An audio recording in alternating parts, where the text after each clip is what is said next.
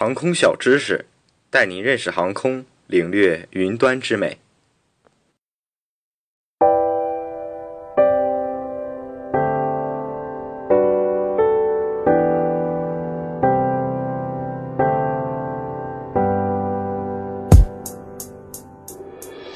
大家好，欢迎收听本期的节目。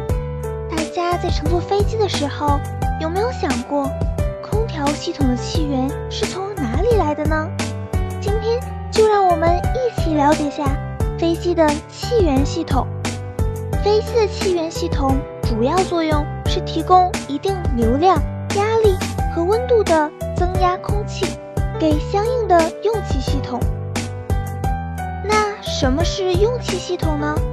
用气系统如空调、客舱增压控制、机翼防冰、发动机进气道防冰、水箱增压、液压油箱增压等等。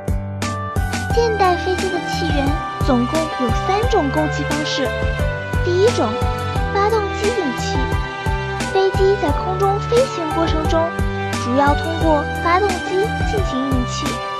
通常情况下，左发对左侧空调进行供气，右发则对右侧空调进行供气。在特殊情况下，可以打开隔离活门，两系统连通。发动机引气通常通过以下部件进行控制：高压压气机引气经过调压关顿活门，又称作 PRSOV。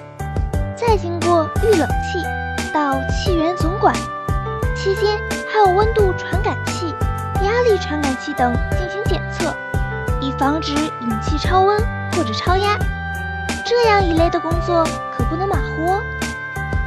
第二种供气方式，APU 引气。APU 引气主要用于地面空调和启动发动机。一旦一台发动机引气系统失败，在一定的飞行高度下，可由 APU 引气。有的飞机在起飞时，为了减少发动机的功率，也可从 APU 引气。APU 引气由 APU 引气活门进行控制。说是这么说，其实我也不太了解啦。至于 APU 的全称是什么，这个还请大家自己科普啦。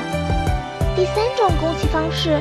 地面气源，地面气源指通过地面气源车对飞机进行引气，多用于 APU 失效的情况，也算是 Play B。这样的话，在 APU 失效的时候，也不会感到措手不及了。